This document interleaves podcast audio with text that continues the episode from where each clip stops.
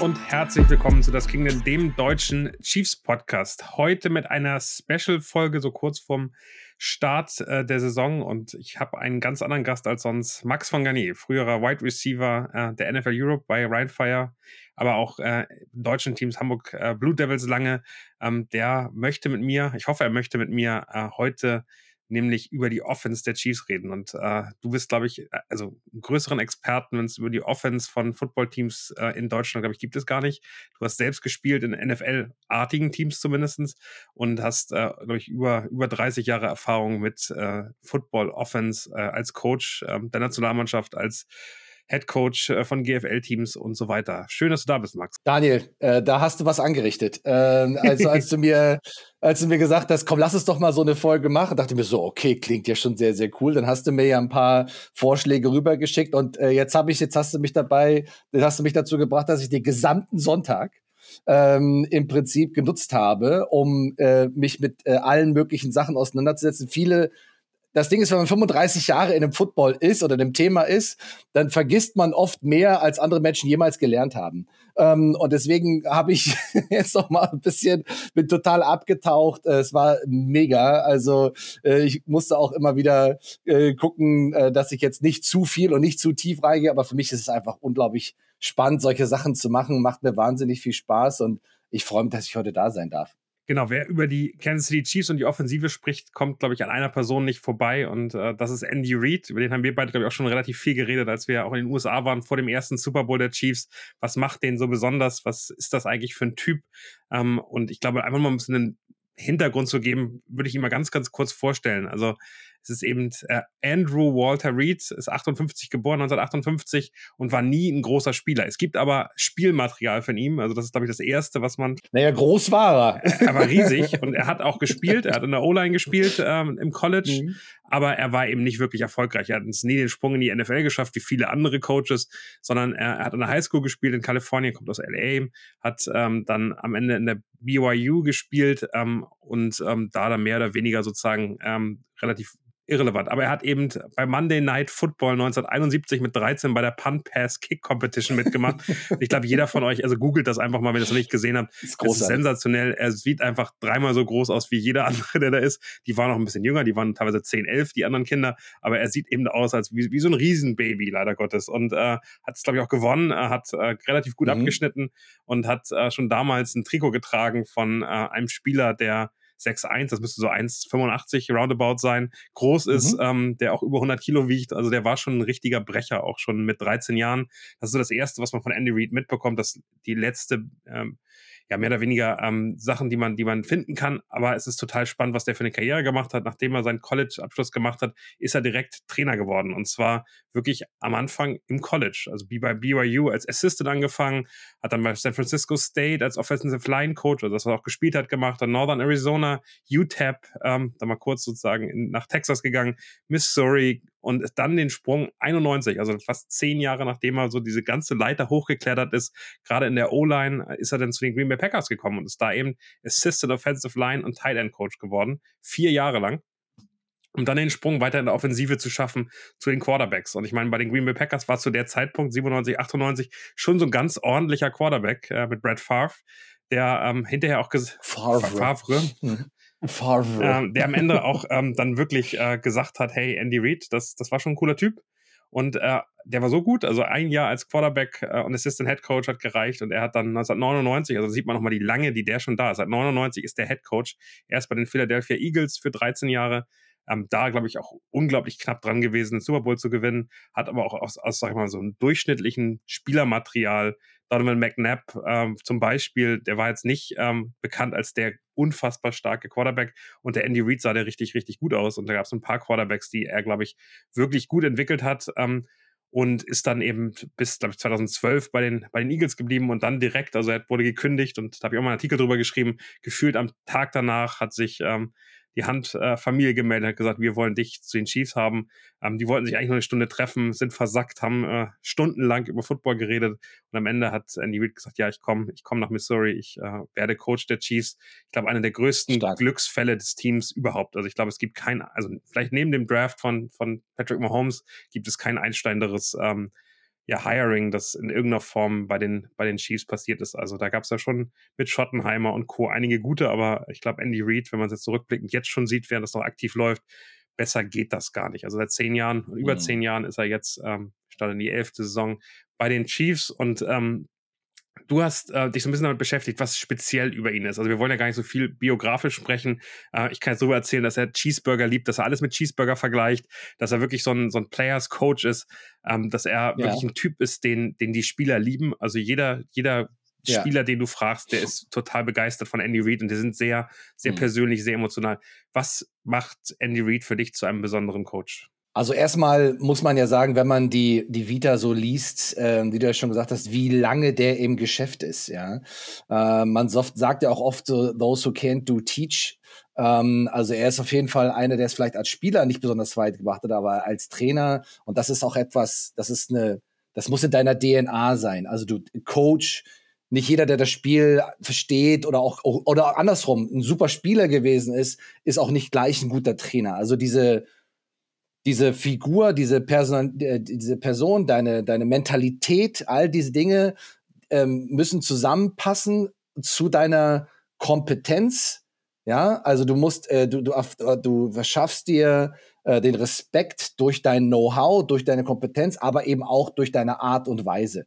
Ja, und es ist diese Kombination es gibt sehr smarte Coaches, die aber, sag ich mal, menschlich vielleicht nicht das sind, was man sich wünscht. Ja, toller Coach, hab viel gelernt, aber ein Bier trinken würde ich mit dem nicht. Oder einen Cheeseburger essen. Ähm, und den, bei Andy Reid ist es halt Be einfach Beispiele, so diese. Die ich jetzt nenne, wäre Urban Meyer und vielleicht auch John Gruden. Mit denen würde ich keinen Beispiel. Cheeseburger essen wollen. Definitiv nicht, ne? Ja, also das ist, das ist so etwas, äh, ne, wo man genau was du meinst. Also die wissen auch über Football Bescheid. Das sind, das sind auch smarte, smarte Coaches. Aber es ist, glaube ich, diese, dieses Gesamtpack. Es ist diese Gesamtkombination aus einem unglaublich ruhigen Charakter. Ja, der geht ja selten ab. Man wünscht sich ja manchmal, dass er noch ein bisschen, ne, also wenn er sich mal aufregt, dann regt er sich auch auf, dann wird der Kopf auch ganz rot, aber er ist halt eigentlich ein, er strahlt unglaublich viel Ruhe aus. Das ist enorm wichtig. Corona hat er gedacht, er war ein Atmer. Also er hatte ja immer diese, diese komischen äh, transparenten Plastikschirme, äh, wie der die zugeatmet ja. hat. Ich glaube, das Atmen ist ja. seine, sein, sein Ventil. Das Atmen ist so sein Ding, ne? Es ist so, also ich, man, man fragt sich ja auch immer, das ist ja nur die Hülle, ne? Man fragt sich ja auch immer, was, was innerlich abgeht.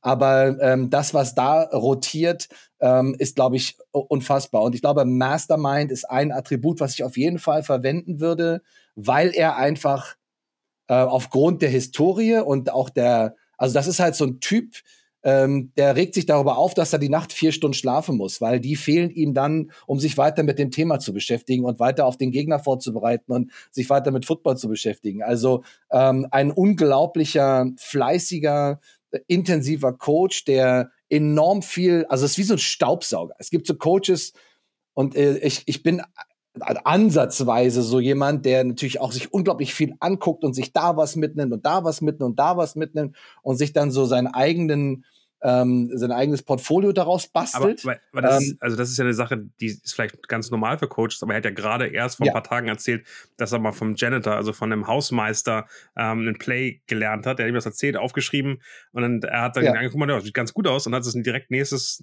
eine Woche später dann mal eingesetzt und äh, Touchdown. Das ist es. Und der, ja. der, der Hausmeister saß vorm Fernseher und hat seiner Frau gesagt, das, das war mein Play. Mein Play. Ja, und, und also es, ist schon, es ist schon interessant, wo kriegt man Inspiration her? Also es geht schon genau. so von der Highschool bis in jedem anderen und Spiel. sie auch anzunehmen. Das ist ganz, ganz wichtig zu sagen, so, nee, nee, ich mache hier mein Ding und das ist hier mein System und ähm, ja, ja, das ist ganz nett, aber ich habe hier meine. Nein, also diese Offenheit und alles zuzulassen, alles mit reinzunehmen und sich das anzugucken und zu verarbeiten und auch im Kopf abzuspielen. Du musst es ja immer visualisieren. Ne? Was du auf dem äh, Blatt Papier hast, äh, ist äh, Welten davon entfernt, was auf dem Platz nachher steht und passiert. Was auch ganz viele Faktoren gibt, die davon abhängen, ob dieser Spielzug Erfolg hat. Natürlich so am Ende deine Spieler, die Fähigkeit deiner Spieler und auch gegen wen du spielst und wann du ihn spielst und so weiter. Da gibt's unfassbare viele Faktoren, die dazu rein, da, da reingehören. Aber eben es zuzulassen, die Sachen aufzunehmen äh, und sie auch zu behalten, ja, und dann auch zu, entsprechend zu verarbeiten und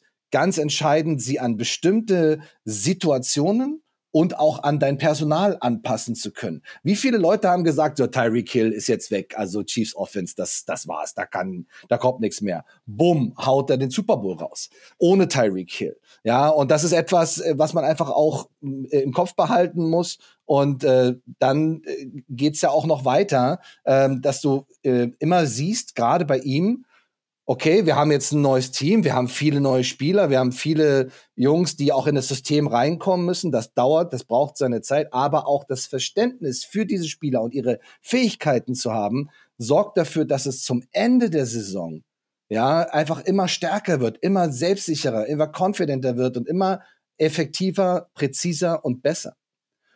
Und jetzt überleg mal, was muss denn ein, ein Head Coach, richtig, so, so ein Offense Coordinator, was muss der denn machen? Ähm, du hast äh, alleine schon in dieser West Coast Offense, über die wir ja auch ein bisschen sprechen werden, als Grundlage äh, Myriaden von Passkombinationen aus unterschiedlichsten Formationen und Motions und Shifts und, ne, und, und Tags, wie du die Sachen anpassen kannst, ähm, immer wieder äh, dort, mit, dort mit drin. Aber du hast halt eben auch die Möglichkeit äh, zu sagen, alles klar, ich nehme mir jetzt aus 1500 oder äh, 2000 Spielzügen, ähm, die in meinem Kopf irgendwie in meinem Kosmos vorhanden sind, ähm, für den Game Day 100 bis 150 raus. Und aus diesen 100 bis 150 werde ich wahrscheinlich auch nur 50, äh, 150, äh, werde ich wahrscheinlich auch nur 50 oder 60 callen. Ja, das heißt, ich werde äh, im Prinzip nur einen Bruchteil von den Spielzügen, die ich ähm, im Portfolio habe und die ich für die, als Game Day äh, Plays definiere, auch nur einen Bruchteil davon tatsächlich callen. Also es wird definitiv weniger äh, runterbrechen. Und die, die Fähigkeit zu besitzen, exakt das zu finden, also die Fähigkeiten deiner Spieler mit den Fähigkeiten der Gegner, plus die Konzepte aus deinem Offensivsystem gegen das kon defensive Konzept des Gegners, das zu matchen und zum Erfolg zu bringen und einen Gameplan aufzustellen, der Erfolg hat, das macht ganz besonders Andy Reid aus. Du hattest die äh, West Coast Offense gerade schon angesprochen. Ähm, das ist, glaube ich, der ein bisschen der Ursprung und äh, die Basis von all dem, was er inhaltlich macht. Ähm, Andy Reid hat im College, glaube ich, schon relativ früh ähm, glaube ich, fast seine erste, erste Position war Offensive Coordinator von Vic Rowan. Der war irgendwie so neben Bill Walsh einer der Erfinder dieser West Coast Offense. Der hört man ganz oft in der, in der NFL. Wenn man äh, mit Experten redet, dann ist es, glaube ich, relativ einfach, für, aus meinen Worten zu beschreiben. Man versucht eben durch äh, exakte Routen kurze, sichere Pässe anzubauen, die er ähm, horizontal, also in die Breite gehen als in die Weite. Man möchte also mit sicheren Pässen First Downs schaffen und nicht jetzt direkt den ganz, ganz tiefen. Das ist dann vielleicht ein Element, was man dazu setzt. Aber die, die West Coast Offense ist immer kurze, sichere Pässe aufgrund von komplexen und sehr genauen Routen. Stimmt das? Super. Also ich habe ähm, tatsächlich äh, Bill Walsh auch selbst mal kennengelernt. Da können wir gleich noch ein bisschen drüber sprechen. Aber ich habe vorhin mal versucht, die West Coast Offense in meinen äh, Worten in einem Satz unterzubringen. Und im Prinzip hast du das schon super gemacht.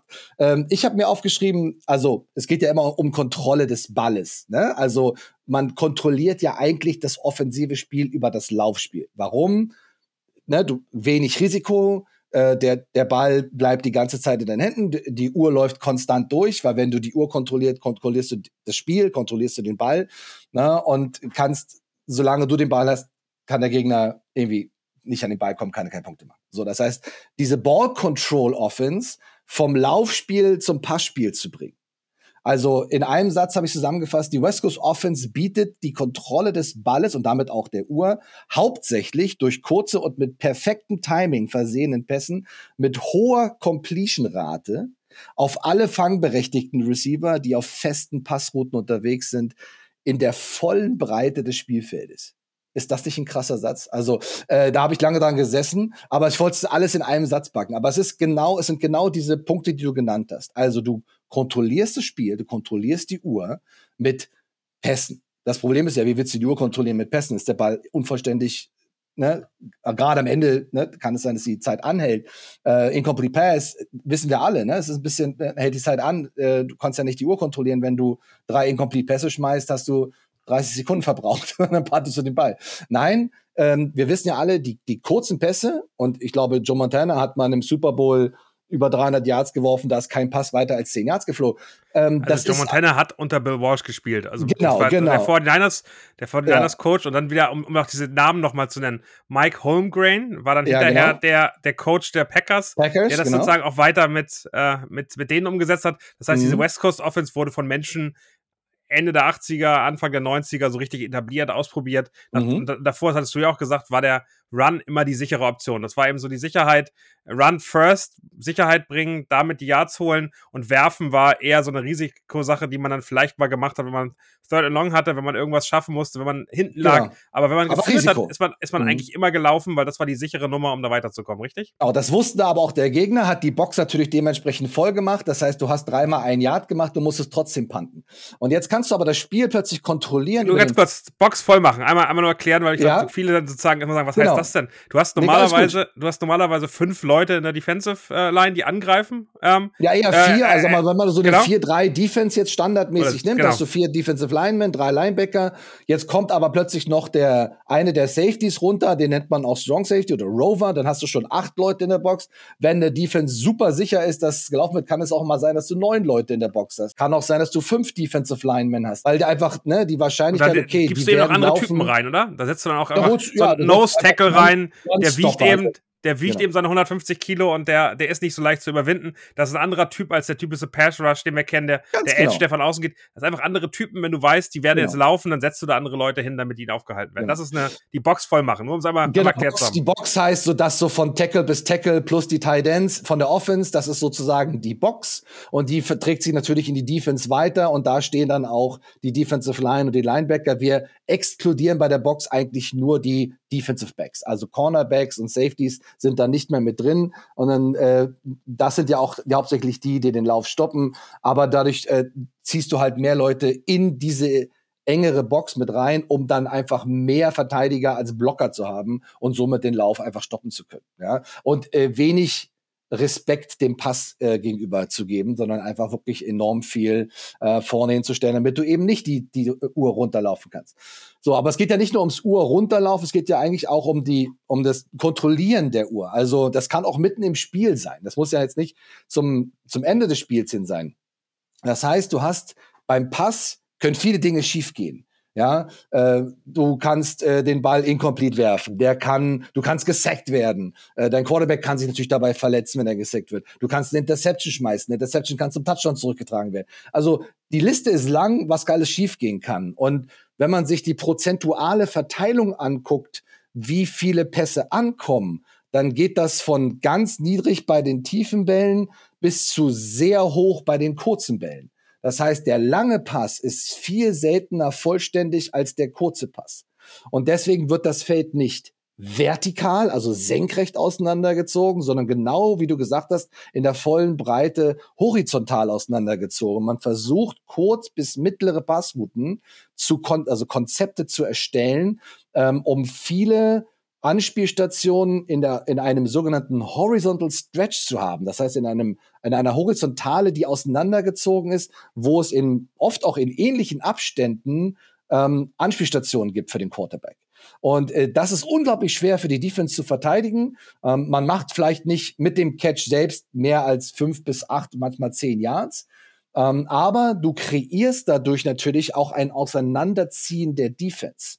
Das bedeutet, dass oft eins auf eins Situationen entstehen. Das heißt, selbst wenn dein Receiver den Ball fängt, wird er oft direkt getackelt. Wenn er aber nicht sofort getackelt wird, ist auch nur einer, ein Verteidiger an der Stelle und die anderen sind auf dem Weg dorthin. Aber dann kann ein gebrochener Tackle auch zu einem Big, Big Play führen. Und das ist halt auch das Entscheidende, ja, warum viele auch der damaligen 49ers so unglaublich erfolgreich waren. Die haben manchmal wirklich nur einen Slant gefangen, aber aufgrund des Konzepts war eben auch nur der Cornerback da. Cornerback hat das Play nicht gemacht und äh, Jerry Rice ist für 60 Yards in die Endzone gelaufen. Also das sind so, so Dinge, aber die, die, die, die, den Slant anzubringen, ist viel leichter als einen 60 Yard Post zu werfen. Und das ist das Entscheidende eben genau an dieser, an dieser West Coast äh, Offense. Es gibt eine ganz klare Progression.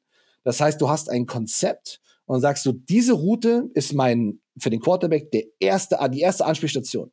Ist der da, nehme ich den, jedes Mal.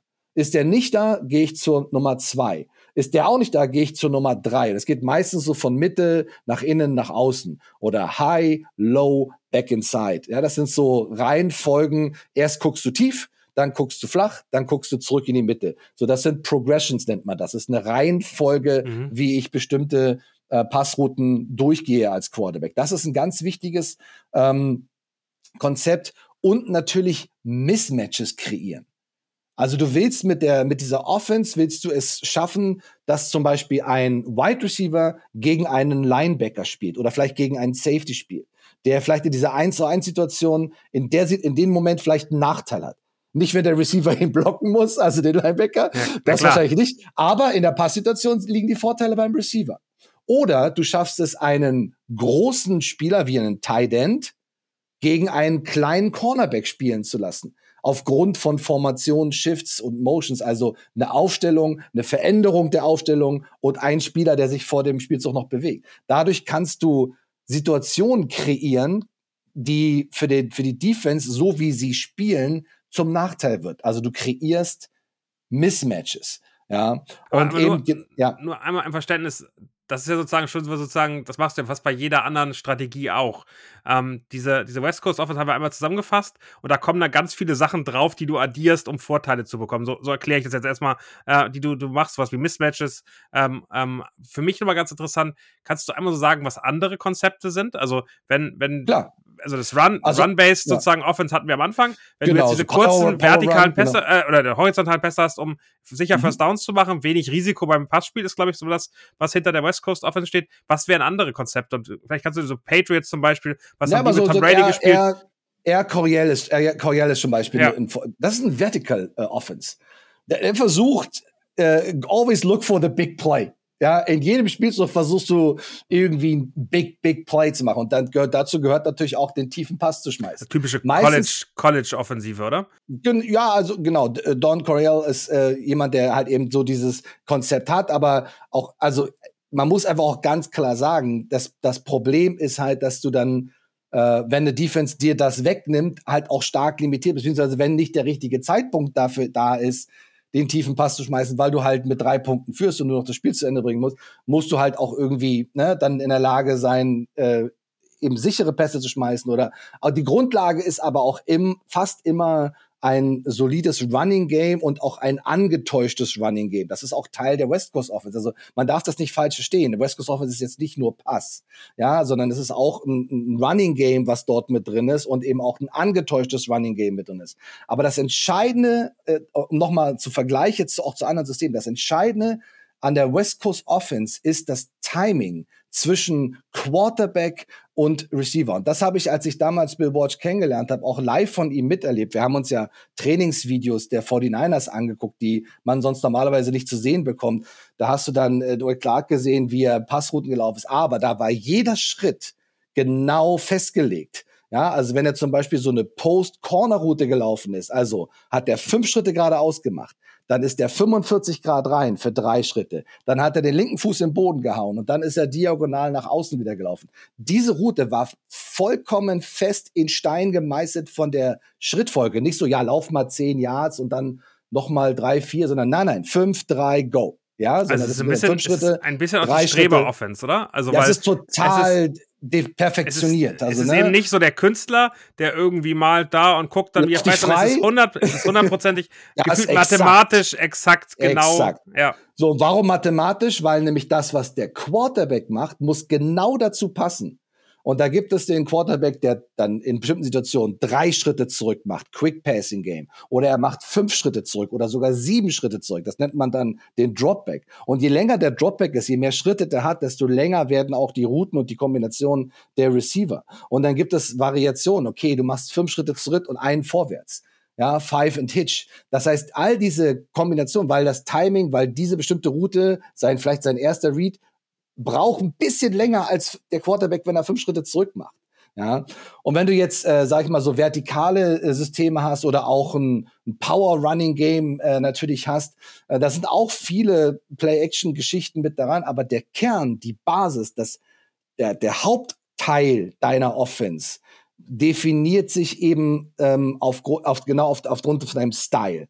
Ja, und dann gab's ja, gibt's ja auch die Spread Offense, wo du dann versuchst, eigentlich nur äh, das Feld auch mit dann mit Wide Receivern zu auseinanderzuziehen, viele Pässe zu schmeißen. Auch da sind viele ähm, Air Raid Concepts drin, nennt man das. Also da sind bestimmte feste Spielzüge, die auch fast überall gespielt werden, die da mit drin sind. Also da könnten wir uns zwei, drei Stunden drüber unterhalten. Aber die West Coast Offense, und das war eben auch der Kern und die Grundlage damals bei den 49ers, wurde oft äh, unterm Center gespielt. Das ist der Quarterback stand direkt hinterm Center und hatte fast auch immer zwei Running Backs, also einen richtigen Fullback und einen richtigen Tailback. Ne? Ähm, und wenn du jetzt äh, überlegst, dass du da auch ein gutes Running Game, meistens auch aus dieser Pro-Formation, also die standen wie so ein Dreieck, Quarterback Pfeil, oben ne? und ja, also, also Quarterback ja. oben, genau, und, und, und Tailback und Fullback so nebeneinander. Und dann gab es auch so Near- und Far-Formationen, aber es waren eigentlich, oder I und Strong, also das hintereinander stehen, der Fullback versetzt auf eine Seite ist oder der Tailback versetzt auf eine Seite ist. Und diese Two-Back-Formationen ähm, waren so die Grundlage. Und wenn man jetzt so die Evolution der West Coast Offense angeht, dann ist zum einen, dass man ein bisschen weggeht von diesen Two-Back-Geschichten, dann eher ein Running Back oder sogar gar keinen Running Back hat und dass der Quarterback weniger unterm Center ist und mehr in der Shotgun, also sich mehr nach hinten stellt. Aber dann kriegt er den Ball zugeworfen, dass der Snap genau. dann nicht mehr sozusagen so am Po den Ball rübergegeben, sondern es genau. ist am Ende ein Wurf nach hinten für so zwei, drei Yards, den er dann fängt und dann weiterspielt. Ganz, ganz genau. Und, und äh, du hast zwar, wenn du jetzt die Chiefs auch nochmal anguckst, um da mal ein bisschen darauf zurückzukommen, ähm, ich habe da auch mit, mit, mit Coach Schuan äh, ganz oft äh, bei, bei unserem Format Money Downs drüber gesprochen. Wir haben oft die Chiefs genommen, wo du es besonders merkst, ist Red Zone. Ja, also die letzten 20 Yards, die die Offense zurückzulegen, äh, allein die Kreativität, die dort ähm, ein, äh, eine Chiefs Offense an den Tag legt, ist schon besonders. Ähm, aber da sieht man auch öfter mal zwei Running Backs. Ja, und dann passieren sehr viele Dinge, die über Kreuz gehen, die versuchen die Leute Sweeps, auf den falschen Fuß zu sagen, von links nach rechts also das, laufen und so Du lässt auch Mahomes nicht einfach stumpf ja. in der Pocket stehen, weil du hast ja gar nicht mehr diese vertikale Option. Du hast ja nur noch eine horizontale Option. Und da kommt diese, diese, diese Kernelemente der West Coast Offense extrem zum Vorschein. Und ich weiß nicht, du hast sicherlich auch auf Netflix die äh, Quarterback-Geschichte äh, gesehen, ähm, die, die Chiefs, und das macht halt auch noch mal ein Andy Reid aus. Dieser Lab Wednesday, ist das dir ein Begriff? Wo sie mittwochs immer den, äh, den Spielern die Möglichkeit geben, sich Dinge auszudenken. Wie geil ist das denn? Ja, also ich meine, wenn du so einen Spieler hast wie Patrick Mahomes und auch andere wirklich smarte Spieler sagen, ey, pass auf, wir haben jetzt die Möglichkeit aus diesen ganzen Tools, die wir hier haben, uns eigene Spielzüge. Manchmal geben die, die, die Coaches ein bisschen was vor und die äh, Spieler dürfen dann kreativ werden. Wie sich da alle im Kreis gedreht haben, kannst du dich dran erinnern, ne? wie Snow Patrick Globe, Mahomes genau Snow Globe, ne, wie Patrick Mahomes dann äh, plötzlich auch hinten stand als äh, als Running Back oder ne, also all diese diese Variationen. Und du willst auf einen Tackle werfen, willst einfach nur Eye Candy kreieren, also du willst einfach nur ablenken. Du willst einfach nur dafür sorgen, dass die Leute woanders hingucken als das, was wirklich interessant ist. Ja, es ist es ist super. Das einzige Problem dieser West Coast Offense ähm, sind diese unfassbar langen Play Calls. Ja, also diese Spielzüge müssen ja irgendwie angesagt werden. Ja. Und die, äh, allein in der West Coast Offense gehen diese Spielzüge halt oft über, ja, bis zu 15, 18, 20 Wörter. Und jedes Wort hat natürlich eine Bedeutung. Ja, äh, manchmal kann man auch ein Wort für ein klares Konzept benutzen. Ja, also man sagt dann äh, Dragon oder was auch immer, das ist dann ein bestimmtes Konzept. Aber die West Coast Offense definiert sich ja dadurch, dass du jedem einzelnen Spieler auch was Spezielles geben kannst. Das heißt, du hast vielleicht ein Grundkonzept, aber dann sage ich, der X soll das laufen, der Y soll das laufen, der Z läuft, soll das laufen. Und das, das heißt, aber, F soll das, das heißt laufen. aber, du setzt dann sozusagen ja. wirklich Sachen zusammen und eigentlich musst du gar nicht den genau. Play-Call wissen, du musst nur wissen, welches dieser Elemente, das ist dann ja. X, Eagle und dann genau. heißt er, jetzt muss ich genau. irgendwas ganz Besonderes machen. Das heißt, das im Prinzip sind das ganz viele ja. Elemente, die man dann ja. im Playcall einfach sozusagen nacheinander ab, abruft und die könnten sich genau. ein bisschen ändern. Was ich ganz spannend ja. fand, weil du gerade über die, die Quarterback-Dokumentation ähm, auch redest, da war es ja so, dass die äh, in der Red Zone so einen typischen äh, West Coast Offense Spielzug gemacht haben, wo die Receiver erst nach innen gelaufen sind und dann umgedreht haben. Und ähm, da, da war es also, dass sogar ein Fehler passiert ist, er es dann trotzdem gemacht hat. Da hat ein Receiver falsch gestanden und deshalb konnte er seine Aufgabe nicht machen, richtig? Ähm, die Formation war falsch rum. Das war Sky ja. Moore, der stand, also eigentlich sollte die Motion auf der rechten Seite sein. So wie beim ersten Touchdown. Genau, das ist auch etwas, was äh, Andy Reid im Super Bowl 57 also perfekt gescoutet hat. Äh, in der Situation, äh, wenn eine Motion von außen reinkommt, haben die Eagles ähm, ihre äh, ihre also Coverage, haben, also ihre ihre Verteidigung. Die haben eine, die haben eine Manndeckung, rotiert. oder? Also die haben in der Red Zone. Nein, nein, nein, ah, nein. Also das, okay. die haben angefangen zu rotieren. Das heißt, ja. wenn eine Motion kommt, jetzt rotierst du die Defense. Das heißt, der eine Safety geht rüber, der andere geht in die Mitte. Ja, und dadurch kannst du auch so Sachen wie Läufe über die Running äh, Receiver, also Jet Sweeps, ja. kannst du auch super stoppen dadurch. Dadurch, dass er reingekommen ist, haben die, haben die Eagles angefangen zu rotieren, aber mit dem Snap ist er wieder rausgeraten. und sie waren mitten in der Rotation. Und das ist Scouting. Das ist, das ist Coaching. Aber das, das war nicht, es ja? ist Manndeckung, wo aber Spieler übergeben werden. Also, das ist, das ist Es muss nicht Manndeckung sein. Es kann auch so, man nennt das auch so Brackets, also man ja. hat dann so bestimmte Lücken und wenn jemand in diese Lücke läuft, dann, dann spielst du den halt auch. Es gibt okay. aber, es ist, es ist natürlich in den Situationen fast immer eine Art der Man-Coverage. Also, ja. Einer gegen genau. einen. Und wenn du jetzt anfängst, äh, einen Spieler auch noch zu bewegen, dann müssen die entweder mitlaufen oder sie müssen übergeben werden. Und das ist etwas, was halt dir zunutze machen kannst, wenn du eine eine Bewegung, eine Motion vor dem Spielzug antäuscht oder umsetzt und dann direkt wieder in die andere Richtung läuft.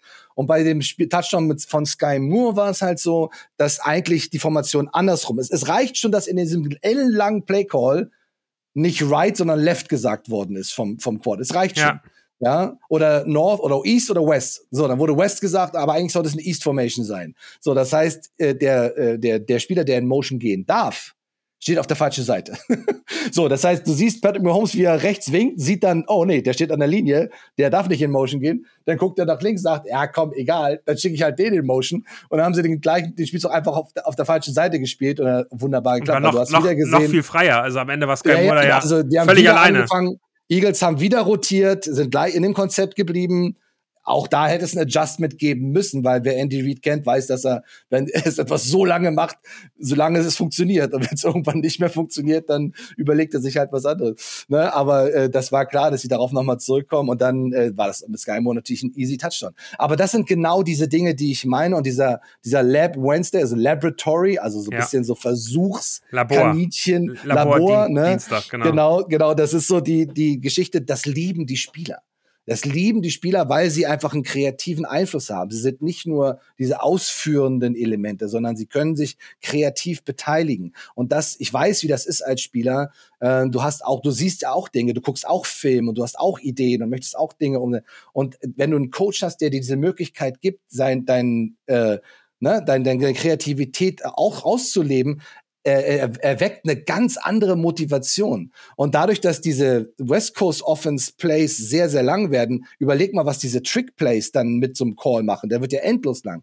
Und dann machen sie nur ein Wort draus. Dann nennen sie ihn äh, Catching Kelsey oder Snow Globe oder was auch immer, weil der Call viel zu lang wäre. Aber dieser eine, da wissen alle, eine Phrase, wissen alle, was zu tun ist. Weil es gibt nur diese eine diesen einen Spielzug, aus dieser einen Formation, mit dieser einen Bewegung, also das sind, aber wenn du das alles beschreiben müsstest, würdest du äh, ne, schon zehn Sekunden deiner Playcock äh, verbrauchen. Also das ist etwas, was ich unglaublich schätze, was ich wahnsinnig finde.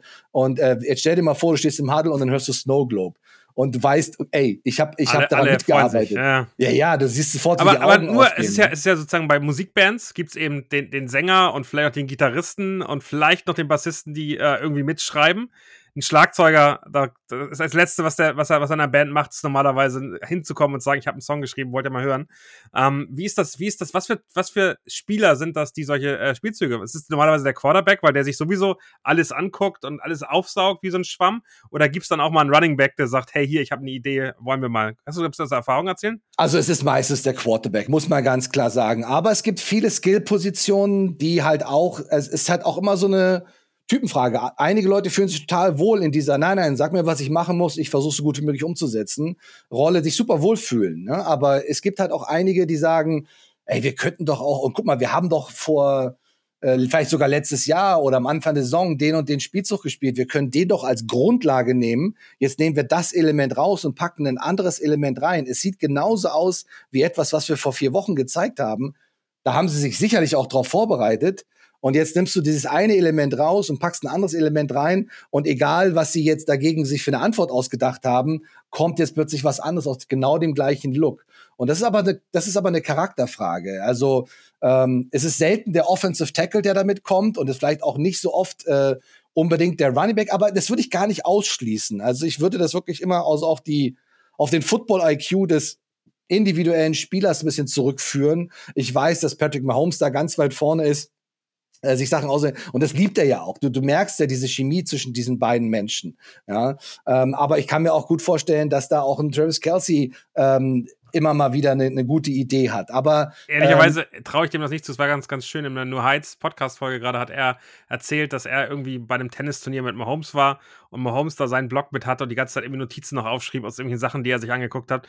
Und, Mahomes, und, und, und Kelsey meinte nur, ey, ich könnte einfach nicht Quarterback sein, weil ich mich da nicht hinsetzen könnte. Und also ich glaube, diese, diese Aber es gibt Elemente, die, ja, ja. die ja auch mit einbringen kann. Also es geht ja, Klar. es geht ja meistens in die, in die, in die Diskussion, beziehungsweise in den Austausch. Hey, wir haben den und den, die Formation, die und die, diese personelle Gruppe, also die bestimmten Skill-Positionen auf dem Feld. Das ist die Vorgabe. Was wollen wir drauf machen? Und dann kann jeder sozusagen seinen Teil dazu beibringen. Ich glaube, federführend wird der Quarterback sein, aber das finde ich halt unfassbar spannend und das ist eine ganz, ganz tolle Sache und das führt auch dazu, dass deine Spieler, also es gibt nichts Schlimmeres als einen Spieler, der einen Call reinkriegt und sagt so, oh, warum?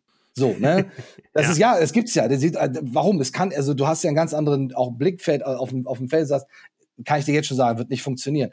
Aber wenn du jetzt äh, mit dem auf on the page, on, on the same page bist und auch an der Seitenlinie siehst du ja ganz oft, wie Andrew Reid sagt, so, ich mag das hier. Also man sieht natürlich nicht, was er zeigt, aber der wird wahrscheinlich irgendeinen Block, irgendeine Sequenz, irgendeine Abfolge von Spielzügen, die auch vielleicht geskriptet sind, zeigen, vier, fünf Spielzüge und sagt, ich mag das hier. Und äh, Patrick Mahomes sagt, ey, let's go, geil, machen wir. So, das ist, das ist halt das Zusammenspiel, was so entscheidend aber ist. Aber das ist ja keine pure West Coast Offense mehr, die die Chiefs spielen. Also ich glaube, die gibt es vielleicht auch gar nicht Nein. mehr in der Art und Weise, wie sie Bill Walsh sich mal Anfang der 90er, Ende der 80er ausgedacht hat.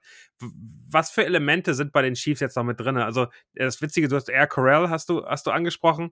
Ähm, die war ja typischerweise die, die er im College gespielt hat. Bei Texas Tech oder Cliff Kingsbury war das eine Air Corral, wo es wirklich nur, nur tief ging. Da liefen drei wenn nicht sogar mehr Receiver einfach den Platz runter und Patrick ja. Mahomes konnte weit werfen und wenn keiner frei war, ist er losgelaufen nach links oder rechts und hat versucht, sich Zeit zu kaufen und die Receiver sind genau. vielleicht wieder, wieder fünf Yards auf ihn zugelaufen, um, um sich frei zu spielen. Das war mehr oder weniger die Offense der, äh, der Texas Tech University damals und er hat damit unfassbare Yards gemacht. Da, als das kam er in die, in die Liga als Ganzlinger als jemand, der irgendwie den Ball weit werfen kann, unfassbar viel Yards machen kann, aber eben auch ein Risiko ist, weil Interceptions passieren, weil alle ja. wissen, der Ball wird weit geworfen. Das ist, glaube ich. dauert lange, bis du den loswerden kannst, oft, ja, genau. Das ist, glaube ich, ganz, ganz spannend, weil ähm, er natürlich am Anfang in der Liga mit Tyreek Hill jemanden hatte, der einfach allen weglaufen konnte. Der war so schnell, dass er immer Separation zu jedem Defender schaffen konnte, bis vielleicht in seinem letzten Jahr, wo er dann anders gedeckt worden ist bei den Chiefs. Aber da konnte er eigentlich immer diese Air Coryell äh, Offense als Element mit Tyreek Hill einsetzen. Ähm, jetzt hat er die nicht mehr und äh, die Offense hat sich ein bisschen verändert. Ähm, wie, wie, würdest du sagen, was für Elemente sind aktuell in der, in der, Chiefs Offense zu sehen? Also was für, was für Systeme hast du dann, dann da auch mit drin? Also man muss erstmal dazu sagen, ähm, Spieler wie Tyreek Hill zwingen Teams dazu, mit zwei hohen Safeties zu spielen. Ja, also brauchst zwei tiefe Spieler in der Mitte, tief in der Mitte, um eben genau diese Tiefe, es muss ja nicht nur eine, eine gerade Route sein, sondern die kann ja auch über die Mitte gehen, diese Post-Route. Also ist dann die Cover 2, oder? Also das sind ja, also eine, eine, Variation. Das kann eine Cover 2 bedeutet, ja, am Ende in der Tiefe werden zwei sozusagen zwei, aufgeteilt genau. und dann sind sozusagen zwei Safeties, genau. einer links, einer rechts mehr oder weniger. Das ist ein 2. Genau, man simpel. teilt sich die tiefe Hälfte des Feldes in zwei Hälften auf, aber man kann darunter ja trotzdem weiterhin Man-to-Man -Man spielen. Man ja. kann darunter auch eine Zone spielen. Man kann auch die Cornerbacks tief gehen lassen und dann hat man sogar vier Viertel hinten. Also da gibt's unzählige Variationen, aber ja, es ist eine, äh, du hast halt zwei Leute tief, das heißt, die Passrouten, die tief gehen, führen oft dazu, dass du zwei Spieler da hast, wo der Ball tief geworfen wird. Ja, weil der tiefe Pass hat ja noch einen anderen Nachteil. Der Ball ist eine Weile in der Luft. Und in der Zeit, die, die der Ball braucht, um zu seinem Ziel zu kommen, hat ein Verteidiger auch Zeit, an den Punkt zu kommen. Ja, ein kurzer Pass ist ja viel, viel schneller beim Ziel. Und äh, wenn ein Spieler jetzt zehn Yards weg ist, dann ist er halt auf fünf Yards dran. Wenn aber ein Verteidiger in der Tiefe 15 Yards vom Ball weg ist, bis der tiefe Ball da ist, die 15 Yards ähm, zurückgelegt und er ist da, wo der Ball ist. Das ist eben auch noch ein ganz entscheidender Unterschied, die Zeit, die der Ball braucht, durch die Luft zu gehen. Jetzt hast du ähm, dadurch, dass sie natürlich viel auch als Tyreek Hill schon da war, Defenses gesehen, die in ihrem Defensivkonzept mit zwei hohen Safeties gespielt haben, dann fängst du an, äh, bestimmte Kombinationen äh, zu, zu spielen. Äh, ich habe ein paar rausgesucht, die Andy Reid gern spielt. Und ich versuche die jetzt einfach mal so ein bisschen zu, zu erklären. Ja, genau. also für alle, die es jetzt hören und sagen, boah, das ist mir zu um kompliziert. Wir werden Keine auf jeden Ahnung. Fall einen Newsletter machen unter newsletter.daskingdom.de, wo wir das einmal ja. erklären. Also da könnt ihr gerne drauf gehen, da, da werden wir doch mal Max hat immer Zeichnungen von alles oder zeichnet das auf. Von daher werden wir doch mal genau sehen, wie das aussieht. Also wenn ihr jetzt sagt, hey, da würde ich gerne reingucken, geht gerne mal auf newsletter.daskingdom.de, da könnt ihr euch das angucken. Genau. also sorry schon mal ja. im Vorfeld. Also ähm, ein Lieblings- äh, oder ein wichtiges Konzept, was man auch tatsächlich häufig sieht in der NFL äh, und im Football allgemein, ist das sogenannte äh, Stick-Konzept oder auch Tear-Konzept genannt. Ähm, das ist ein Konzept, das spielt man aus, aus einer Formation, die aus drei Receivern auf der einen Seite und einem Receiver auf der anderen Seite besteht. Du hast auf den, die Receiver, wo drei sind, hast du meistens, die, man nennt immer den Nummer eins Receiver, ist der, der ganz außen steht, der läuft einfach nur tief. Der versucht einfach nur, sag mal, die Außenseite, die Bahn zu klären, einen Cornerback mitzunehmen, auch den Safety zu beschäftigen. Und wie gesagt, so, der, das ist mehr, weniger ein Route Run. Der kriegt relativ selten den Ball. Aber das ist, das ist bei den Chiefs typischerweise mal Quest, Wallace Scantling oder aber genau. Justin Watson, die beide, die kriegen selten die Bälle, die kriegt vielleicht A, A2, dreimal. Aber das sind Route von zehn. Das ist ganz, ganz wichtig. Die, ganz, ganz die, wichtig. Die, die, die ja. machen das Feld weiter. Die machen das weiter, sodass genau. die Verteidiger eben Platz schaffen, du Space bekommst genau. vorne drinnen. Das heißt, die sind wichtig und die müssen unglaublich gut Routen laufen und müssen eine bestimmte Geschwindigkeit haben, damit der Verteidiger das kauft. Die, ganz genau, muss er einfach genau. am Ende muss er das kaufen, weil das Risiko, wenn der Verteidiger nicht mitgeht, ist eben ein großes Play, ein Big Play äh, über genau. 20, 30, 40 Yards, das richtig wehtut. Ja, das ist auch so ein, ja genau, wenn du dann, wenn du das ignorierst, kriegst du irgendwann den tiefen Ball einfach ne, eins zu eins äh, über die Außenschulter geworfen. Das ist halt so, ne? Also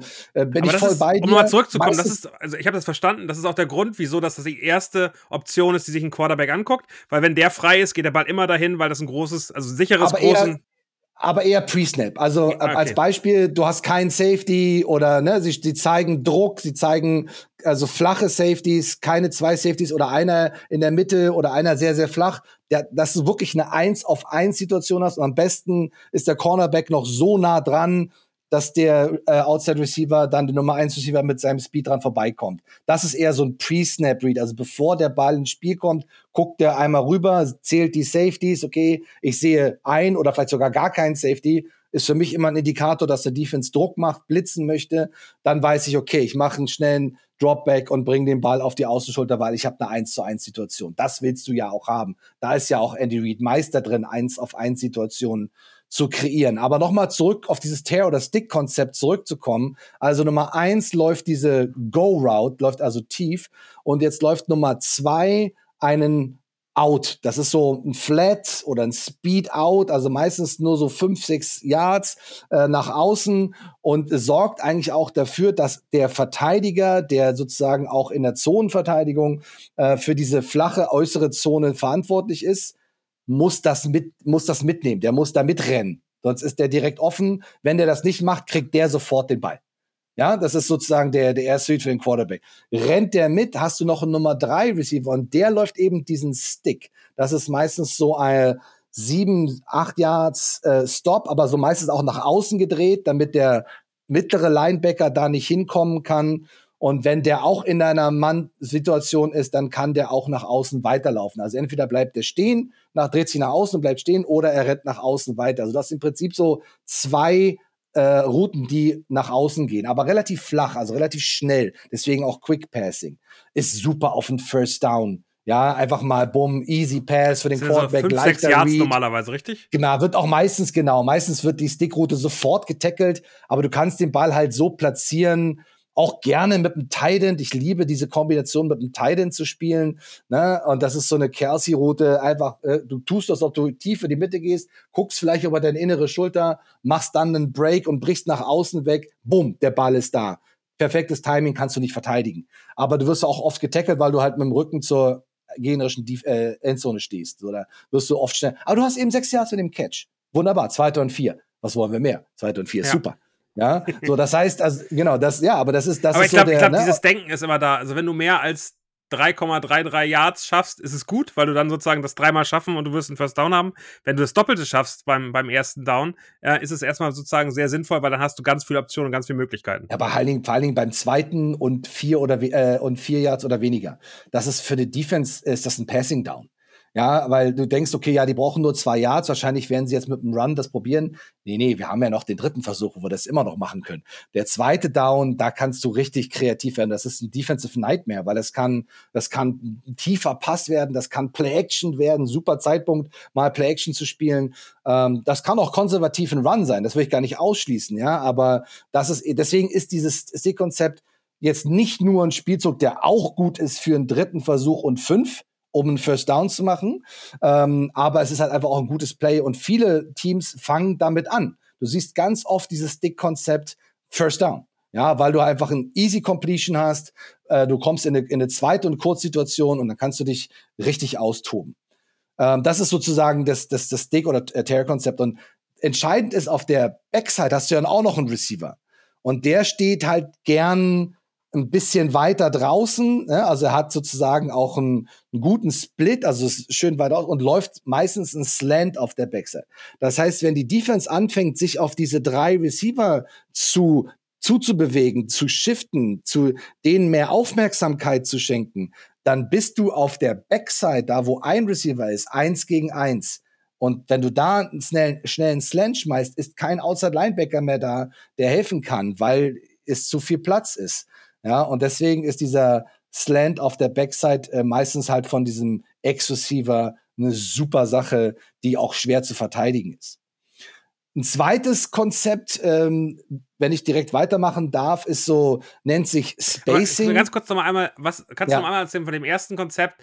Äh, ist, ist das Ziel, äh, im First Down idealerweise 4, 5, 6 Yards. Das ist das Ziel sozusagen genau. idealerweise. Auf, egal, auf welch, egal auf welchem Down, egal auf welchem Down, 4, 5, 6 Yards. Genau. Was ja, ist, so. vielleicht, sagst du vorhin, ist das so ein zweites Play? Ist das ein ähnliches Ziel oder welches Ziel haben wir dann im zweiten Play? Ähm, das war Quick Passing, deswegen auch etwas kürzer. Mhm. Jetzt kommt Spacing, das ist schon etwas, das ist schon Medium. Und Medium ist so, das kann auch Dritter und Zehn sein. Ja, also das ist Spacing, äh, setzt sich aus sehr vielen Curls zusammen. Eine Curl-Route muss man sich vorstellen, geht so zwölf Yards tief und der Receiver dreht sich, ja, wie so ein Haken ähm, nach innen äh, rein und äh, du hast davon manchmal drei oder sogar auch vier Spieler, die man halt eben in dieser horizontalen, das ist dieser Horizontal Stretch, den wir angesprochen haben, in der horizontalen äh, anbieten und der Quarterback kann sich bestimmte also Fenster aussuchen, wo er den Ball reinwerfen möchte. Also ja, es sieht am Ende eher so aus, als würden die Leute langlaufen und plötzlich bleiben sie stehen und drehen, drehen sich, sie sich um. um. Mhm. Aber eben jenseits der 10 Yards. Also mit dem Catch hast du mehr als 10 Yards gemacht. Ja, das wünscht man sich oft bei einem dritten und zehn, äh, wo dann die Quarterbacks auf die Running Backs schmeißen. Das hat aber oft damit zu tun, dass genau diese Routen von den Linebackern perfekt weggenommen werden, weil sie da drunter laufen. Ja, sie laufen unter diese Anspielstation, unter diese Option. Das heißt, der Quarterback kann die gar nicht anwerfen und sagt sich, okay, wenn die Linebacker da oben sind, dann werfe ich halt Checkdown zu meinem Running Back. Der macht dann aber meistens nur noch drei, vier, fünf Yards und es ist Vierter und fünf und sie müssen den Ball panten. Ja, das ist halt oft so eine, ne, anstatt es zu erzwingen und vielleicht sogar eine Interception zu werfen, nimmst du den sicheren und hoffst, dass dein Running Back in Space vielleicht sogar den, den First Down macht. Also es ist oft nicht so, dass der Coach sagt, hey, Dritter und Zehn, lass mal den Running Back anwerfen auf zwei Yards. Ja, es ist oft ein Resultat auf dem, was die Defense natürlich gegen dein Konzept macht. Oft ist dieses Spacing-Konzept auch mit flachen Outrouten kombiniert. Also auch wieder so eine 3 zu 1 Formation. Die kann auch ganz eng zusammenstehen, die drei Receiver, die können auseinanderstehen. Und dann hast du meistens so zwei von diesen Curl-Routen und eine, die noch flach nach außen raus, also eine Flat-Route. Ja, ähm, die können auch kreuzen, über Kreuz laufen und dann äh, Curls laufen. Also da gibt's ganz unfassbar viele Variationen, aber das Konzept, das Spacing-Konzept, die Abstände zwischen diesen Routen ist eigentlich immer gleich. Also das ist immer das Horizontal Stretch. Das ist eigentlich immer das Gleiche. Ja, auch ein super, super Konzept, sehr effektiv. Ähm, gibt's ganz simpel, gibt's aber auch ultra komplex und äh, ne, und da das ist halt wieder das zu ne, erklären, dass die jetzt kreuzen und wer geht zuerst und wer kommt unten drunter und so weiter. Das ist schon dann, das ist dann wirklich äh, Rocket Science.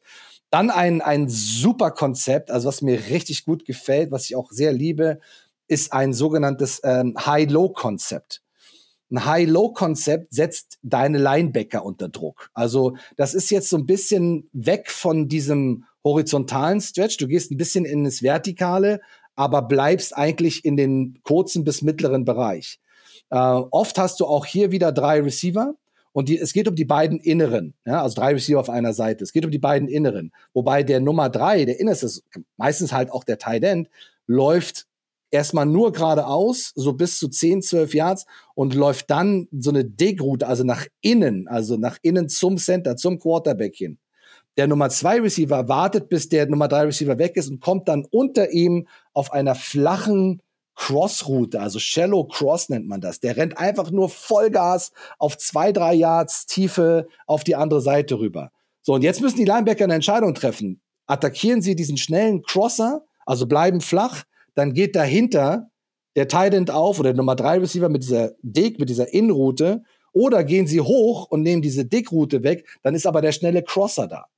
Ja, das ist auch so eine Lieblingsroute von, ähm, von Travis Kelsey, der ganz viel von diesen High-Low-Concepts und da gibt's ja auch wieder Myriaden von Kombinationen, aber einer hast, einer hat einen Crosser und da drüber ist diese In-Route.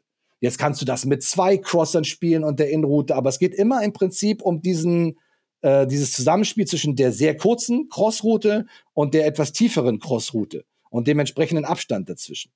So, jetzt aber kannst du natürlich sagen. Ist das, ist das typisch, um so die Mitte des Feldes zu attackieren? Ja. Weil das, ja, ist, ja, ja das ist ja prinzipiell super. wieder etwas, was Mahomes sehr viel macht im Gegensatz zu anderen Quarterbacks, weil diese Mitte des Feldes super riskant ist, weil von beiden Seiten dynamisch Leute in diese Mitte reinlaufen. Richtig, das ist aber ein Play, was du sowohl gegen Man als auch gegen Zone spielen kannst. Weil gegen Man hast du einen Receiver, der Vollgas auf diese andere Seite rennt und der Verteidiger muss hinterher. Und wenn er das nicht schafft oder auch nur ein Yard oder zwei Yards hinter ihm ist, kann es zum Catch zum 60er Touchdown werden. Ähm, das gleiche gilt natürlich auch für die Route, die, die erst gerade ausgeht und dann nach innen wegbricht. Auch schwer zu verteidigen.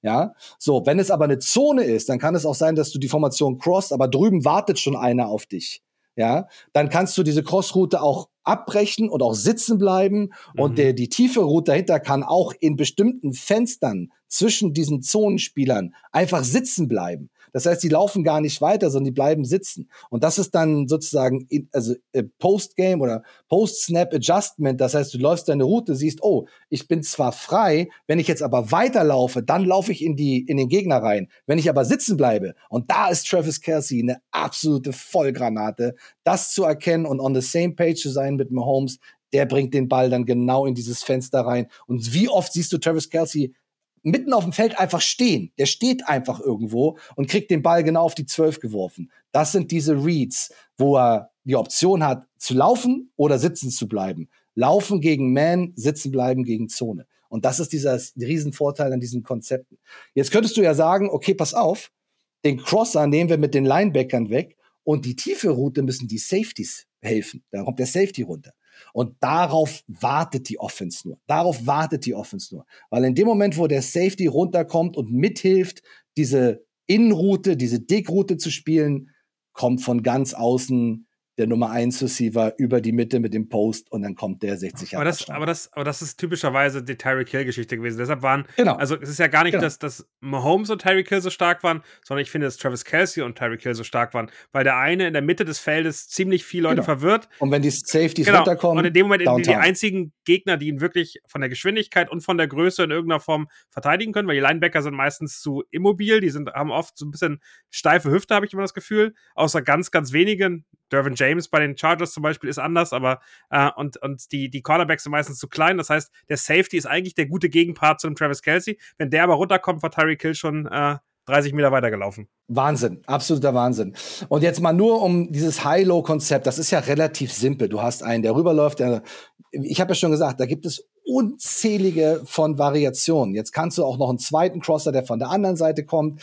Und jetzt kannst du auch noch, und das macht halt Andy Reid auch sehr gern, ähm, äh, das, das kennen wir auch äh, ne, aus der Patriot Offense mit, ne, früher noch mit, mit Edelman und Co. Da hast du auch solche Konzepte gehabt, äh, wo sehr viel gecrossed worden ist, wo sehr viel Zonen geflutet worden sind.